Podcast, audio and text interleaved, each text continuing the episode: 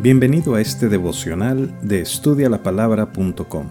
Soy tu servidor Jorge Salazar y esta mañana, conforme llegamos al final del capítulo 1 de Colosenses, vamos a abordar uno de los grandes temas del Nuevo Testamento, el sufrimiento como cristianos. Y es que el problema ha sido que a lo largo de varios años hemos sido engañados con una falsa predicación del Evangelio. Se nos ha dicho que en el momento en que venimos a Cristo Jesús, nuestros problemas terminarán, que si aceptas a Cristo como nuestro Salvador, se acabará la tristeza y seremos felices para siempre, como en un cuento de hadas.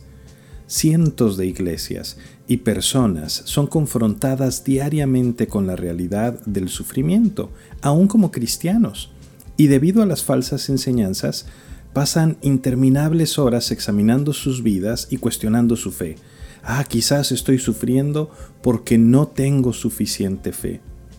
Otros incluso creen que se trata de un estado mental en el que tú construyes tu realidad y si lo declaras lo suficiente, si te concentras, verdaderamente te concentras en lo bueno, entonces atraerás la paz y el sufrimiento pues es una deficiencia en ciertas técnicas que debes aprender a desarrollar. Pero Todas estas cosas vienen como resultado de ignorar lo que en verdad enseña la palabra de Dios. Y lo que pasa es que nos gusta saltar a conclusiones antes de preguntarnos, bueno, ¿qué dice Dios acerca del tema? Y así pensamos, Dios es bueno, sufrir no es bueno. Entonces Dios no debe querer que suframos. Por tanto, si sufrimos no es la voluntad de Dios y seguro podemos evitarlo. Y como a nadie le gusta sufrir, pues buscamos todos los medios para evitarlo. Pero hay algo que a mí me llama mucho la atención. Mira lo que dice Colosenses 1:24.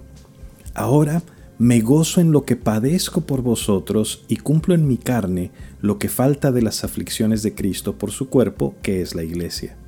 ¿Te fijaste cómo comienza? Me gozo en lo que padezco por vosotros.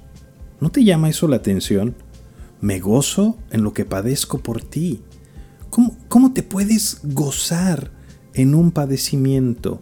¿Cómo puedes estar alegre por estar sufriendo? O escucha Santiago 1.2. Hermanos míos, tened por sumo gozo cuando os halléis en diversas pruebas. Santiago nos dice que debemos estar muy alegres cuando estamos pasando por pruebas. Pedro, escribiendo a las iglesias en Asia Menor, les escribe lo siguiente en 1 de Pedro 4:12. Amados, no os sorprendáis del fuego de prueba que os ha sobrevenido como si alguna cosa extraña os aconteciese, sino gozaos por cuanto sois participantes de los padecimientos de Cristo. En otras palabras, no solo nos dice que debemos gozarnos en medio de los padecimientos, sino que además nos dice que no deben sorprendernos como, ay, estoy sufriendo, o ay, ¿por qué me pasa esto a mí? Sino que nos lo pone como algo normal, como algo natural en la vida del creyente.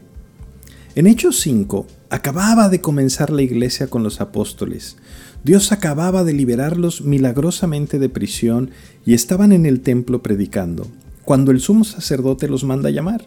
Y luego de tratar de amedrentarlos, mira cómo termina el capítulo 5 de Hechos. Y convinieron con él y llamando a los apóstoles, después de azotarlos, les intimaron que no hablasen en el nombre de Jesús y los pusieron en libertad. Y ellos salieron de la presencia del concilio gozosos de haber sido tenidos por dignos de padecer afrenta por causa del nombre. Eso lo encuentras en Hechos 5:40. En el libro de Filipenses, Pablo estaba encarcelado en Roma y le escribe a la iglesia una de las cartas más alegres en Filipenses 2.17 les dice, aunque se ha derramado en libación sobre el sacrificio y servicio de vuestra fe, me gozo y regocijo con todos vosotros. Y asimismo, gozaos y regocijaos también vosotros conmigo. En otras palabras, aunque me maten, estoy feliz y ustedes deberían estar felices conmigo. Pero si Pablo Juan, Santiago, Pedro, Hebreos, los apóstoles, la iglesia del primer siglo y todos ellos no son suficientes. Escucha las palabras de nuestro Señor Jesucristo en Mateo 5:10. Bienaventurados los que padecen persecución por causa de la justicia, porque de ellos es el reino de los cielos. Bienaventurados sois cuando por mi causa os vituperen y os persigan y digan toda clase de mal contra vosotros mintiendo. Gozaos y alegraos, porque vuestro galardón es grande en los cielos, porque así persiguieron a los profetas que fueron antes de vosotros. De alguna manera, los primeros cristianos veían el sufrimiento desde una perspectiva muy distinta a la nuestra. Para ellos era motivo de gozo. Para ellos, padecer y sufrir por el Evangelio, más que algo natural, era la prueba irrefutable de que estaban en el camino correcto y lo abrazaban. Para ellos padecer por Cristo era un altísimo privilegio. De hecho, te lo he leído antes en Filipenses 1.29. Dice, porque a vosotros os es concedido a causa de Cristo, no solo que creáis en Él, sino también que padezcáis por Él. Más que un privilegio, es un regalo, es la oportunidad de unirnos en las aflicciones de nuestro Salvador. Entonces, ¿por qué le damos la vuelta? Bueno, aparte de lo obvio que a nadie le gusta sufrir, yo creo que es porque no entendemos realmente el propósito y el diseño de Dios para el sufrimiento. Sí, es verdad que Dios es bueno y que por lo tanto sus propósitos son buenos. De hecho, el sufrimiento en la vida del creyente es muy bueno porque desarrolla el carácter del creyente, porque te equipa para ser más eficaz en el servicio de Dios, porque te acerca a Jesús y te prepara para la eternidad pero mientras no lo entendemos, vamos a seguir dándole patadas al aguijón, resistiendo la voluntad y el plan soberano de un Dios bueno sobre nuestras vidas. Recuerda visitar nuestros recursos en línea en estudialapalabra.com y déjanos tus preguntas y comentarios para seguir en contacto.